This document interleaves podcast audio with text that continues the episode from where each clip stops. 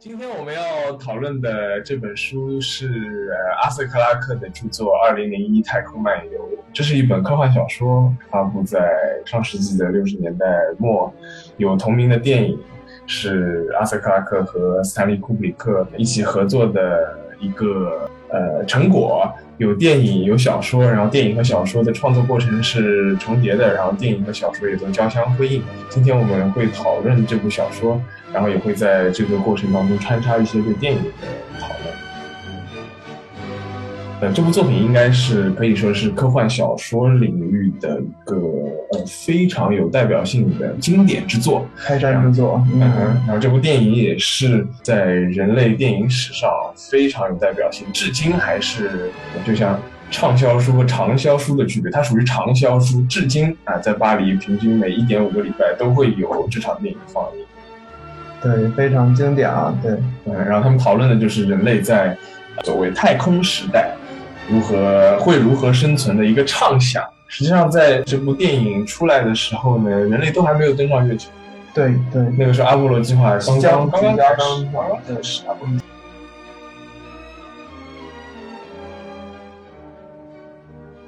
好，那那让我们来总结一下，或者说呃梳理一下这样的一个情节。其实还情节，我们按时间顺序还蛮简单的这样的。嗯。像情节其实不复杂，就是情节的这个主线非常的非常的洗练，嗯，主要是它里面的一些细节的巧思啊，一些构思还是非常吸引人的。呃，我们我们刚才聊到，比如说最开始的时候，呃，那个呃，在小说最开始的时候，实际上讲述了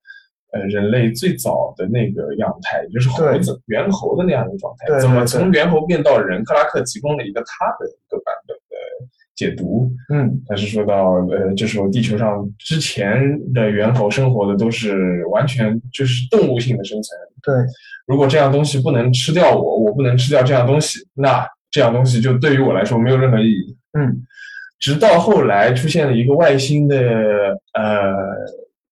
一个一个东西，一个黑色的石板，黑色大石板，在电影里是黑色，但在小说里我记得是。可以有颜色变化，也可以颜色变化，对，对，颜色变化。然后在这个石板上慢慢的教会了人类的一些，呃，就教会了猿猴的一些超越他们日常生存的。对对。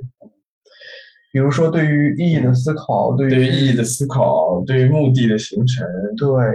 一些情绪，对。然后克拉克在讲的这个时候，他是非常有节奏、非常娓娓道来的这样讲，他。他他他他还故意卖了个关子，他说，呃，这个这个这个猿猴，他那个猿猴的主角叫望月 （Moon Watcher）。他说，Moon Watcher 就是望月，他拿手里拿着这根骨头，他说，整个人类的命运就在他手里。嗯，然后他把这根骨头决定去去把它发挥一些用处。对，他有一个宰杀猎物，宰杀猎物，屠杀猎物。嗯，他让他把这根骨头从纯粹物理性的存在变成了某一个目的的工具。在这个过程当中，他好像从一个猴子离人要更更近一些，从一个猴子更进化到人，更进化到了人。这其实是一种对于人的进化的一种解说，只不过这个解说里加入了一个科幻的元素，就是说是谁启迪了最初的猿人使用工具？他认为说是外来的一种文明，或者说一种神秘的石大石板、大的石头的黑色的板子。给予了人类这样的一种启迪，他可能认为是一种这样的一种突变啊。啊，可可能有之前的一些一些学问家会觉得是一种渐变，比如说劳动创造了工具，工具慢慢塑造了人类，这是另外一种渐进式的解读。可能克拉克是一种。呃，科幻小说的那种突变式的解读，对，嗯，然后比较有意思的是，克拉克在小说里这样描写，然后在电影当中，库布里克有一个载入影史的那个蒙太奇，载入影史的一个剪切剪切场，嗯，就是说那个呃猿猴他开始拿骨头往地上砸碎其他骨头的时候，他非常兴奋，然后把那骨头往天上一抛，那个骨头就在天空中转转圈，然后那个骨头就一秒，呃，就是。再切下一个镜头，就是太空飞船。对，实际上在呃，在那个库布里克啊、阿瑟克拉克看来，从人类会用工具到人类会造太空飞船，这之间其实没有什么本质的区别，就是一瞬间。如果和宇宙的寿命来比的话，嗯哼，这样的一个时间尺度其实就是一瞬间。而且从逻辑，而且从逻辑上讲的话，都是工具嘛。太空飞船是你是更精细、更强大的一个工具，探索宇宙的工具。另外一个是你从最早的开始跳跳跃出自然的必然性，开始能够自己掌握温饱的对，那样的一个呃最基础的工具到最先进的工具之间，实际上本质上都是人类发现，哎，我需要这种工具。嗯，然后这这里就让我想起毛泽东的一句词，他说“人猿相依别，才几个石头磨过”，就是说人和猴子相互作揖告别，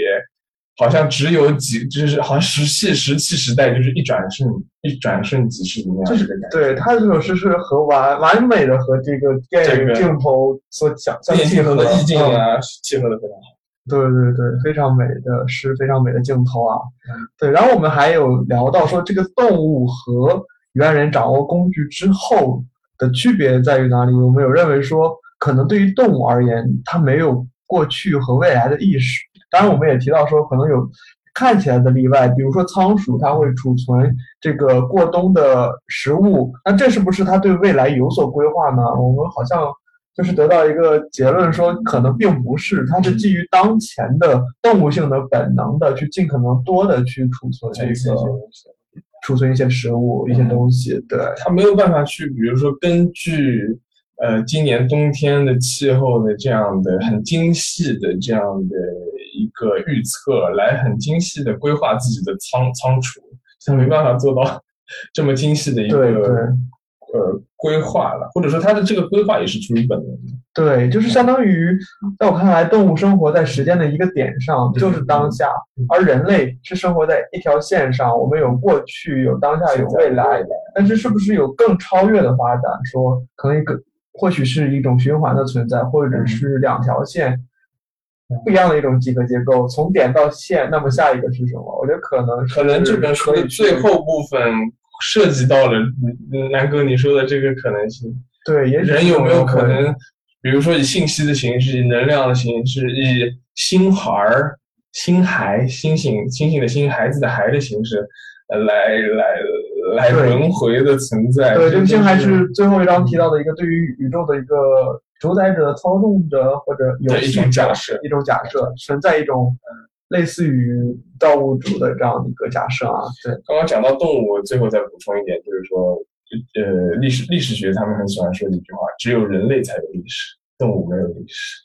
动物只有活在当下的那个那一瞬间的那个必然性，它没有老鼠的历史，没有豺狼的历史，比如说，但是人类有历对史。，有的话也是人类帮他们做的历史对吧，如何发展的。嗯，但是动物它是有基因传承的，它们的一些本能和习得的一些习惯是会通过基因也是会的啊。对，自然选择留下来。但这样的传播的效率可能就没有人类高。对对，嗯。好，这是第一章的内容，就是讲了猿人受石板启发，学会了使用工具，逐渐的变成了人。第二章它切换到了另外一个场景，是说，就是三千三万年后，嗯就是我们的今天，嗯，他说，呃，有一群人，我们现在已经可以上月球了，嗯然后呢，这群人在月球上发现了一个新的黑色石板，就是被称为 TMA 一，然后这块石板呢，是怎么被发现的呢？就是这群的月球上发现了一个有一个磁场的一个磁场的一个异常变化，的地方，异常的变化。然后他们挖开了这块地之后呢，翻出了一个黑色石板。然后这块黑色石板是太阳能的，它可以通过吸收太阳能来发射嗯信号。然后所以他们发现可能是有外星文明埋下了这一块石板，然后并且这块石板被发出来之后发射了一个信号，然后这个外星文明可能会对地球不利，嗯所以他们就决定要派出呃一艘宇宙飞船去发出这个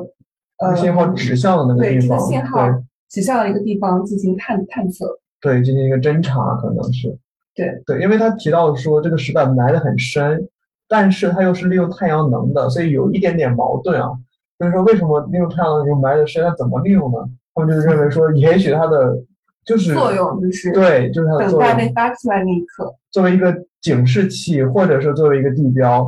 来来作为一个衔接，来告诉设置它的人，OK，已经有人找到它了。对，也是一个很巧妙的一个设置啊。而且这块石板本身它的构思非常精巧，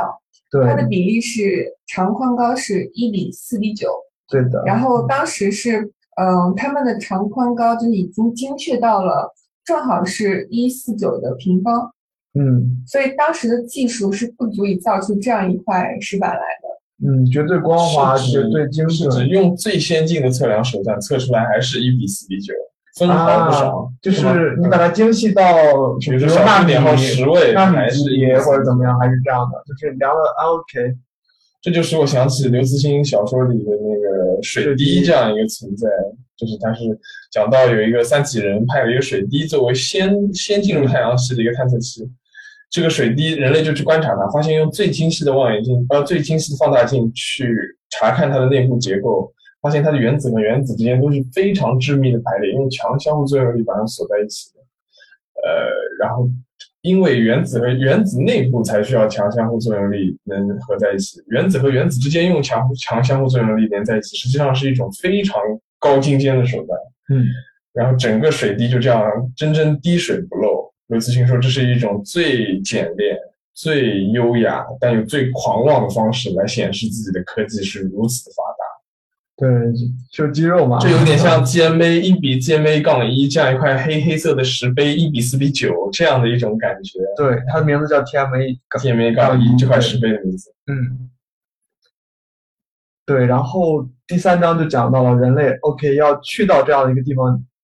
无论如何去做一个侦查，了解更多的信息，在当时的人看来是有必要的。对但是问题在于说，他们假设说我这个信息直接传递给民众可能会引起恐慌，所以他们只有很少数的科学家知道这样的事情，对。甚至说，他们派了一艘飞船，这个飞船上有三名宇航员是因为要保存能量、减少使用量，他们是冬眠的。这三个人是知道这件事情的。还有两个在呃，就是没有被冬眠，在操作飞船的人，他们是不被告知的，因为原因在于他们进入飞船上天之前，他们要接受公众采访之类的一些事情，害怕说他们顶不住压力透露出来这个消息，对这个消息，所以他们是没有被告知的。然后，但是这个又有一个设定是，这个宇宙飞船里有一个非常厉害的电脑或者说人工智能，但人工智能是知道这件事情的。那这样的话，它就会带来一个矛盾啊，人工智能知道，人工智能又不能说人工智能很痛苦，对，人工智所以这能叫人工智能疯了，对，差不多疯了。HAL 九千，哈尔九千。哈尔九千，对，H 应该是英语单词，哎，根据作者的解释，应该是英语单词那个启发式 heuristic，heuristic 的一个 H A H A L 不知 A 道，呃，说是 IBM 往前，对，但是但坊间都传传闻是 IBM，然后朝前推一个字母 I 推成 H，B 推成 A，M 变推成 L，来影射 IBM 的这样一个嗯，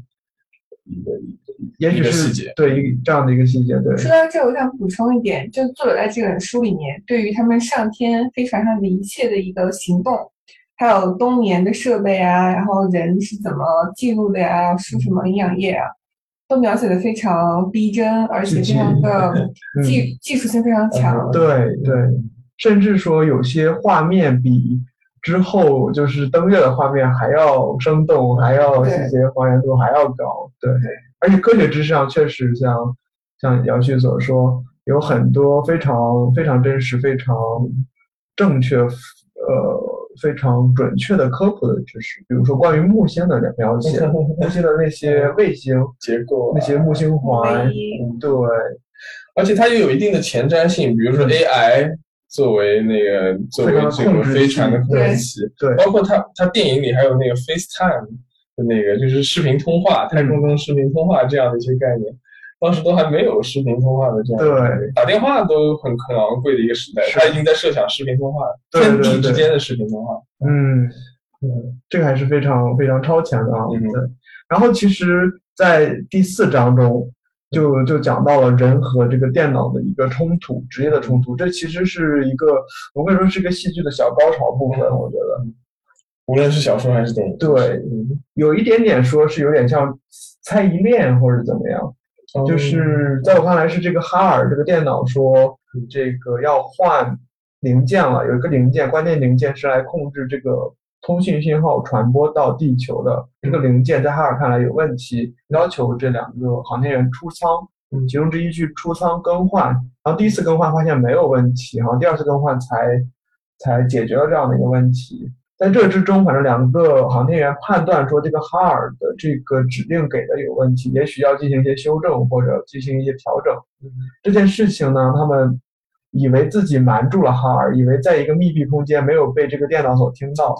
但是实际上这个哈尔这个这个呃电脑听到了，啊听到了这样的消息，它是通过读唇语、对通过影像，对对不是通过声波震动，对对通过影像来判断出两个宇航员这在这里好像有一个非常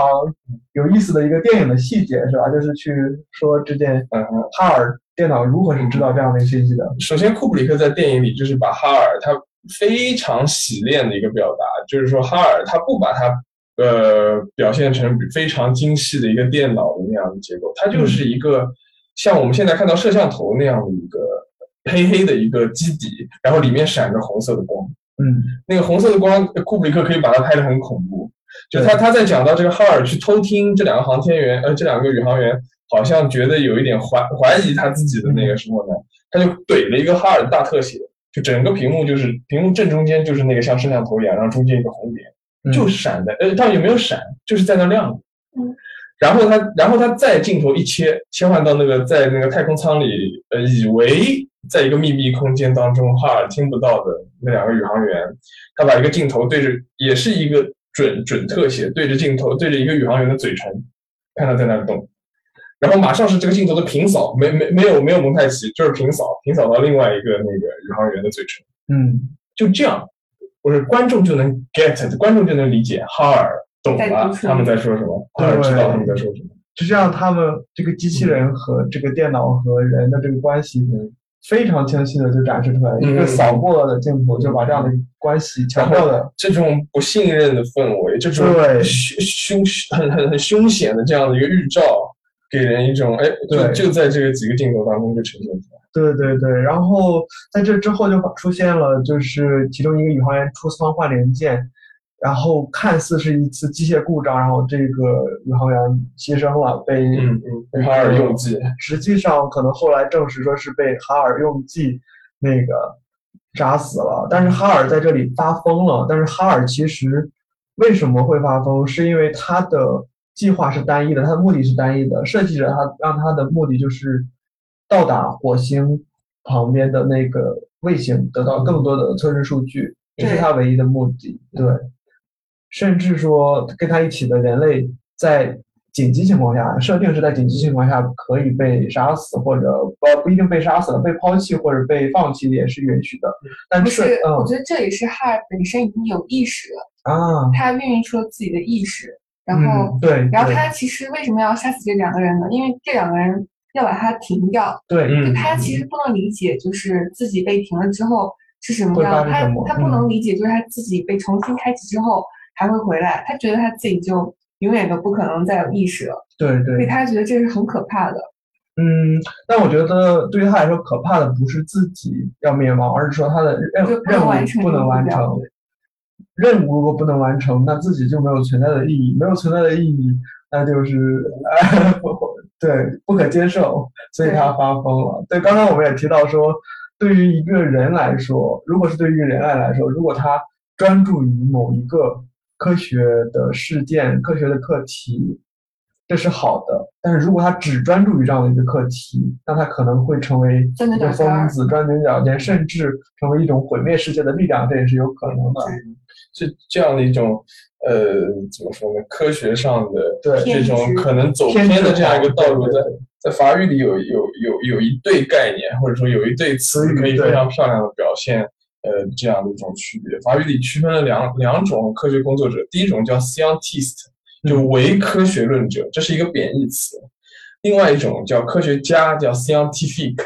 Scientific 是他明白科学的方法论，但他非常明白科学，科学也就只是方法。嗯，科学只是一科学只是一套方法论，科学不代表他承认结论的开放性他不相信呃 scientific 真正的科学家不会把科学的结论当做信条，嗯。他始终对于实验啊，对于自己的思考啊，对于一些既定的结论保持一种保持一种开放的态度，嗯。而不是说我自以为我已经掌握了真理，并且把这个真理要有一种非常极端的去要。强加给别人或者怎么样的，这不是真正的这种就是 scientist，就是对伪科学论者，这是一个贬义词的发音。对的。然后再之后就是这个宇航员鲍曼，他接管了，接管了这样的一个飞船的控制，嗯最终成功的使得这个呃哈尔这个电脑停止运行，然后他和地球重新取得了联系，一个人前往了这个火星的卫星。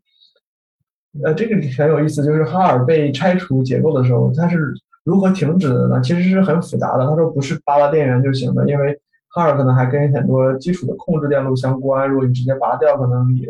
飞船也就毁了，也不行的。但是到了这个主控甲板去拆除它的一些元部件，拆除一些模块，比如说有一个自我感知、自我思考的模块，尤其是这样的一个模块被拆除了。然后还挺有意思，然后这里面有一句名言，有一句名场面哈，一句比较有名的话，就是他被拆除之后，哈尔开始胡言乱语。嗯哈尔说：“我叫哈尔，我出生于哪一年在诺伊州西香槟利诺伊州啊，对，类似这样的一个地方嗯。然后他就说着说着，中间就加了一句胡言乱语。嗯，那句胡言乱语是是怎么说来着？对，狐狸什么什么 fox jump over a lazy dog，就是那句话里展现了二十六个字母，但是二十六个字母没有一个字母重复，是一个经典的语言语言的一个小梗，语言的一个梗，对他好像还有一句什么西班牙在瞎狗。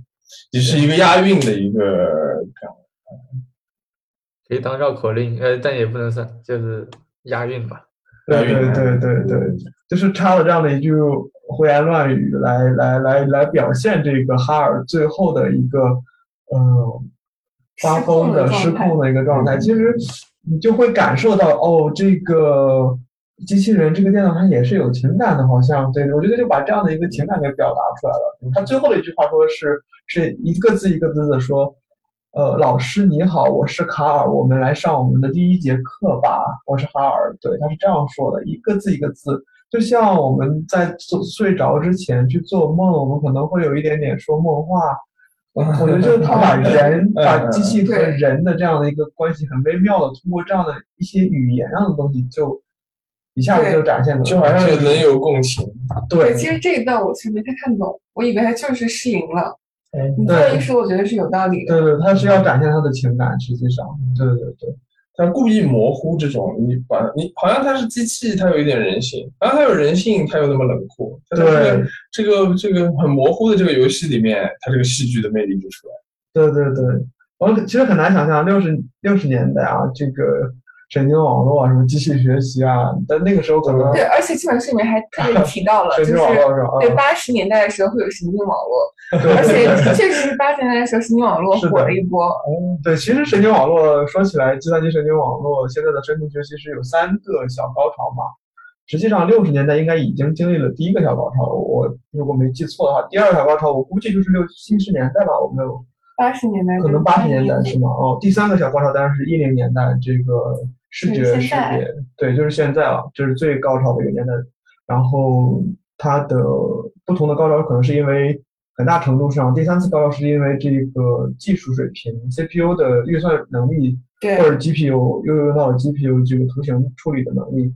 大大幅提高。对，这是题外话了。但无论如何，这个作者很有预见性，很有先见性啊。对，对于这个人工智能，对于神经网络，什么干什么的？他是作家还是科学家他作家？，他这个作家，科幻作家，对。但是对这科幻作家，当然他有大量的这个科学知识的储备。他也提到这个电影导演这个库布里克，他可能并不是这方面的专家，但是库布里克的特点，在他看来就是一旦想要拍某个主题，他自己要想方设法。对，成为这方面的专家。他能够很快的成为这方面的。对对对，去读是差不多所有市面上找得到的科幻之类的，是还是一个蛮蛮有意思的一个导演啊，蛮有意思的导演，蛮有意思的一个合作关系。对，然后在最后的两个章节就讲这个宇航员乘着飞船去到了那个火星旁边的卫星，这个卫星看起来是特别的，一面是一边是发光的，另一边是黑暗的。然后，然后具体接近的时候，就有点像第三个石碑，是吗？可以这么说吗？还是是，呃，你是说那个呃木木卫上面的一个呃土卫呃火星卫呃土土土土卫上面呃火星卫星？哎火我不是土卫土卫，不好意思是土卫土星。对土星，它的目标就是土星的卫星，土其中一个卫星的卫星，它说它其中一个卫星呢，有六分之一的时间是嗯暗淡无光的，嗯，是的，嗯，就是这哎对个细节，呃，你说说，对然后，然后呢？然后那个不不不，我说错了，可能。嗯他说这个卫星有六分之一的时间，它是在另外一面，我们看不到。嗯，但这个时候它的光非常强，对，就很所以，就是嗯就想探测一下到底是怎么回事儿。嗯然后飞到这个地方之后，看到了第三块石板，然后就是这块石板呢，它跟前面石板一样，它也是可以发射信号吗？是吧？嗯我不说了。它最后就这个石板啊有一种星门的功能，就好像一个 portal，就是它能够传送 传送到送另外的传送一个，把从把把鲍曼传送到，把这个宇航员鲍曼传送到一不些是报纸漫画，嗯，对，嗯，传送到一些很神奇的境界。对虫洞，而且对这石板好像是有自己的意思的。嗯他那个就岗哨那一节，他就讲说，就好像是他通过自己的那个感官，然后感受到了，比如说这飞船过来可能是可能是为了他来的，然后他就打开了自己的，就他本来是没有磁场的，然后他就相当于是打开了自己的那扇门，让他进来。OK，OK 对，对，然后进来之后，在那个电影里面，它的最后的一个环节就是，呃，鲍曼这个宇航员进入了一个像是酒店的一个套房，但又不完全一样，非常有设计感。当然，电影嘛，有设计感的一个地方。然后拍摄了他进去穿着宇航服的时候，一个转场，然后拍到了他年老的时候在用餐。年老的时候用餐，有一天他打打碎了一个杯子，然后他顺着打碎杯子的角度看过去，那边是个床，床上躺着年老的自己，然后的自己嗯，又看见那块黑色的石碑，看到了石碑，对，然后镜头再回到床上，它变成了一个不不一定是他变成了哦，就出现了一个小孩儿一个，婴儿，对一，个婴儿笼罩在一个光的那个气泡当中。这里就是叫做嗯，星星孩孩儿。然后这个呃，电影的最后最最后啊，是这个星孩儿它变非常非常巨大，它就是俯瞰整个地球，嗯，这个但它但它只是一个胚胎，胚胎的那个那那个模样。就是最后的最后，我觉得呃，无论是库布里克也好，还是阿瑟克拉克也好，电影也好，小说也好，他们都试图在。首先试图在收束，就是这个故事应该怎么样把它结尾结尾圆回来。对对对，另外一方面，他们试图用一种用一种和平常的逻辑不一样的方式，来去设想那个最终的人类的这个命运，在太空时代的命运也好，在太空时代的生存的样态也好啊，会是什么样？可能和星海没有那么融贯，是是阿塞克拉克讲到人类呃呃生命可能在会未来会以能量的形式。嗯，就不依附于碳基的这个躯体之上，它可能以能量的形式存在啊，它可能和这个 GMA，GMA 就是某一种生命的存在形式，这样的一块石碑就是某种生命的存在形式。那个时候，生命不再是我们现在想象有四肢、有眼睛、有知觉在活动，这些我们在生长，这些我们才管它叫生命。可能那个时候，生命会有另外一个状态。然后在呃形在太空时代的人类，在太空时代的生命，可能有一种新的可能。对，我觉得这个电影就是刻画了一种全新的，呃，我们人和太空中更高级生物的一种关系关系的一个嗯。图景。对，他抛出了很多问题，但没有给出合理的解释。嗯好像在等待答案，也许对，比如说，就是我看这本书的时候，就会一直好奇，嗯。这个石板是谁放的，嗯。后面这个人是谁？嗯。然后结。果最后话锋一转，就是这个婴孩。然后这个婴孩呢，就是之前就是最起码你看书的时候，他话锋一转嗯，就是这个婴孩在控制这些地球啊，嗯还有很多事情。一个完整的轮回。看然后呢，这个婴孩嗯本身他又是之前那个太空里面那个宇航员，嗯，所以就变成了一个一个圆，就是环这个一个环，就是一个就像一一个蛇头，就嗯一个蛇的头咬住自己的尾，啊，它是一个诞生鸡和鸡生蛋的问题，就是是这个婴孩放的，他怎么放的呢？嗯，他放的他自己还没出生呢，啊，他就这个就有很多诠释的空间。对对对，比如说婴孩谁变的啊，就未必是饱满，未必是饱满的。这呃，最起码你看书的时候，你就会觉得它是嗯包，会有这样的疑疑惑，也许对啊，因为对，嗯就是他倒数第二章，然后就讲这个嗯，突然他变变变年轻了，然后最后一章嗯。他就讲就是这个婴孩新孩子，嗯，他故意在这里怎么说模糊化、模糊时浪间漫化、模糊时间也是模糊时间，对。模糊这种生命的样态模糊物质的的可能性。心童，对对，星童或者星孩儿，就星星的孩子，星星的小孩，对。Star- 这里有一个一句话啊，我觉得就是他对于人类的未来的可能形态的一种解释，一种想象。他说，也许人们可能会把肉体变成机械化的东西，然后人类本身就是一种宇宙飞船，这是一种想象。他说，不过呢，这样的想象属于是机械躯体，这样的时代也许也很快就会过去。在无休无止的实验中，也许人们就会学会把知识储存在空间本身的结构里，把自己的想法恒久的保存在凝练的晶格中、光格中、光的格子中。它们可以成为辐射能的生物，最终摆脱物质的束缚。哇，或者所谓的能量场，是吧？场场的那些理论，这样想到一种分布，对就，是黑镜里面有一集，嗯就是人死了之后可以把自己的意识嗯，存在一个芯片存在上，云，对对，存在云上，然后然后人就嗯可以永恒的生活在一个元宇宙里面。对，好像刘青最早期的一个小说，他也有想象中想象说人能不能就是就死后就生活在这样的一个芯片里，但是好像有会有一些伦理问题，比如说他们有没有投票权，他们有没有对自己的一些命运的一些掌控权，或者有没有但是技术上他们的世界是另外一个世界，他们是可以有投票权的。对，当当然会有涉及很多细节，很很多多细节，因很多为会和真正的世界会有很多交集。比如它存在，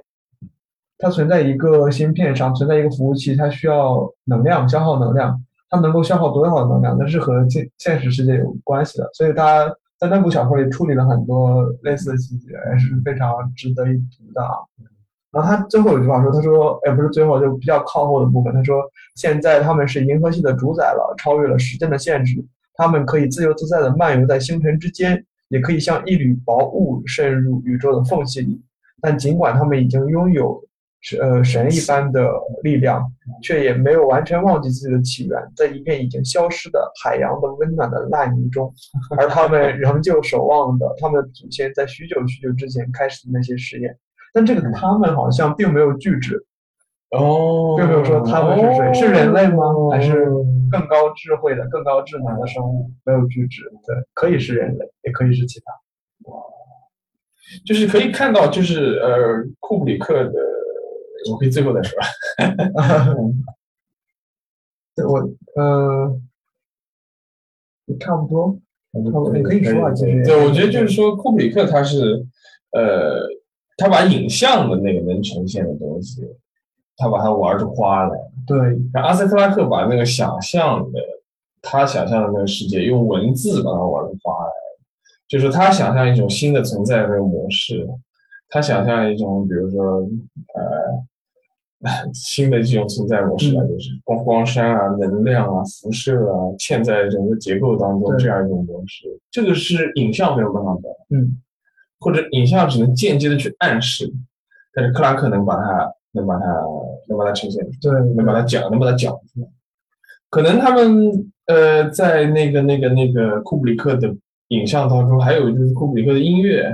他选用了一些音乐啊可能有一些现代的李盖蒂的音乐，可能有一些经典的，比如蓝色多瑙河的音乐。对对对，它就是一种非常漂亮的整个感官体验的一个融合体，就是说你有你有声光电的这个效果，你还有文字的这个效果，呃，然后你你你你这样一个 whole 你这样一整个包裹，是 whole package，嗯，你能就是好像你对于 space 对于太空时代能有一个更切身的，然后对。更精彩的这样的一种体验的感觉，对，很很有意思。然后它会激发你的想象，激发你的思考，就是激发你在走出门的时候看一眼星空，对望一下月亮，望这是科幻小说的最大的魅力，对对就是会让人抬起头来看一眼星空。对，而且我觉得这个这本小说和这个电影啊，是最不可能存在所谓的原著党和电影党之争的一一一一对作品。哦因为它是互补的。对，因为他们相辅相成的。然后在序言里，这个作者也讲到说，这个是弹出来的这个小说是他跟库布里克讨论出来的啊，就是甚至是边讨论边写小说边拍电影，直到电影出来了，小说还没有写完，就是真的是一个完全密不可分、交融在一起、互相促进的一个一个大作。嗯嗯嗯，对，大的 project，嗯，大的项目。嗯，真的是一个全全方面的盛宴。最后来聊一下这个刘慈欣和克拉克，因为刘慈欣有一个说法是吧？我所有的科幻作品都是对阿瑟·克拉克的拙劣的模模仿，对但是我觉得是青出于蓝而胜的。啊，是？吗？什么方面你觉得？就是呃，这本书克拉克这本书，就是它对于我来讲，就是没有把很多事情写得嗯更具体。嗯，对比如，说，比如说，他完全可以把放这三个是把后面那个高级生命写嗯得更加具体一点。然后刘慈欣的话呢，他就是呃构建出了一个更完整，然后对，可能对逻辑来说更对逻辑上更通顺的一个三嗯体细节更多，对，嗯细节更详实，逻辑更通顺，整个作品好像完成度更高。比如说《黑暗森林》，我又要 又要提到《黑暗森林》，它的这个开头和收束非常强有力，像中国人讲的什么抱抱头，最后什么什么凤凤尾，尾爆头凤尾是吧？猪肚，抱头猪肚凤尾，真有抱头猪肚凤尾之感。他那个头上就是呃逻辑在那个墓地，结尾逻辑又回到那个墓地。对对对，开头他在思考问题，结尾他这个思考就大成了，然后把整个这个故事线收束的非常的强，非常的强悍。我觉得这个他当时的文气非常的贯通，是一个非常强悍的一个呃一一一部作品。但从这个角度上说，克拉克的这个收束显得有点哎，有点太浪漫，太那个天马行空，太克制了用墨上，用用墨上太吝啬了，用墨上太吝啬了。但是但是算他有一种就是那种飘飘然大泼墨的那种感觉。刘慈欣可能就是那种像宋徽宗那种很精细的那个那个那个那样一幅画的那个感觉，我我觉得这本书就大泼墨。是对对对，嗯，他是提出问题嗯，然后没有解答。然后刘慈欣呢，还是提出问题并给予解解答。并给予了一个很鲁棒性很强的一个对，是吧？很 robust 的一个解答。是的，对，用画作比喻，就是一个是可能是嗯，很呃泼墨画，泼墨泼墨写意，另外一个是一幅工笔画。甚至是油画细节丰也不缺富的油画，那些对对吧？也不缺不缺那个瑰丽的想象，对瑰丽的想象，对大大范围的那种大尺度、大上尺光年尺度上的超出人类、超出常人但。其实也可以考虑到这本书成书于一九六八年，本人1966本身是一种开创性的书，本身是对开山鼻祖。对，所以它是意义是不一样的。嗯，对对对，是，对，刘慈欣属于在巨人的肩膀上更进一步啊，或者也不一定更进一步，只能说是一个不同的走向了不同的风格不同的风格的杰作，对，都是都是杰作，当然当然，对，我觉得就是和《黑暗森林》相比的话，嗯这部作品它其实呃整个意义并没有那么明朗，甚至好像有一句说法就是，你如果自认为看懂了这部电影或者说这部书，那就说明你并没有看懂。你让我想起美联储的那个主席，他说：“如果你以为我你理解了我的话，那你没有理解我的话。”是格林斯潘说的，好像。对嗯嗯，对，就是可能包括刚刚也提到，它成书的过程是先填充细节，再呃想到了整个情节，对对所，以很可能它也并没有一个主旨或者说中心思想，它只是想要在展现呃人类整个发展当中的一些思考，然后可能就是一个对可能偏分叉，但是它并没有一个主旨，有可能。所以说，你如果认为也许你能提炼出一个中心思想来，那就是相当于给整个人类的，就是存在提供了一个终极意义。但嗯，也许这个事情并不现实。嗯嗯，对的，对的，这是很有趣的一个地方。对，就像刚才佳悦说的，其实，在序言里他也提到说，他的笔记里有一有一段话是说，一切都写的差不多了，对吧？跟科呃库布里克讨论的差不多了，只差除了情情节 对，也是一种不管它是有意为之还是无意为之，都是一种非常巧妙的设定。嗯对，因为意义这个事情，你故意的去写它，可能是写不好的；嗯我们故意的去理解它，可能也是理解不好的。对，很难说什么是真正的意义啊。对，但也是留留给了我们一个思考的空间。感谢收听。如果你喜欢我们的播客，欢迎在网易云音乐、喜马拉雅 APP 和小程序、小宇宙 APP、苹果和谷歌播客以及其他各大饭厅类平台订阅、评论、点赞、分享。让我们下期再见。